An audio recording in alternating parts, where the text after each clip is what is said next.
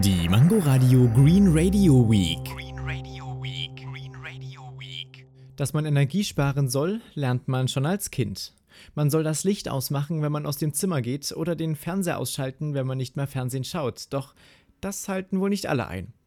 Pro Jahr werden im Durchschnitt in Deutschland ca. 2,69 Megawattstunden pro Haushalt verschwendet. Das ist ganz schön viel. Damit könnte man ca. 19.200 Kilometer mit einem Tesla Model 3 fahren. Das ist, by the way, neunmal die Strecke von Berlin bis nach Madrid. Das ist ein großes Problem, denn allein die verschwendete Energie sorgt für um die 57 Milliarden Kilogramm CO2-Ausstoß.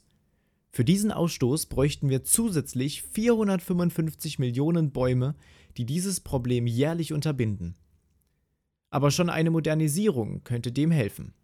Zum Beispiel konventionelle Lampen durch LEDs austauschen, denn die verbrauchen nur ein Sechstel der Energie.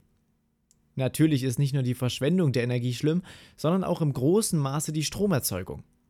Im März 2019 wurden nur 35 Prozent der Energie aus erneuerbaren Energien erzeugt. Von diesen insgesamt nur 35 Prozent bestehen 49 Prozent aus Windkraft und 20 Prozent aus Photovoltaik. Dennoch wird 65 Prozent aus nicht erneuerbaren Energien erzeugt, darunter auch 22,5 Prozent aus Braunkohle.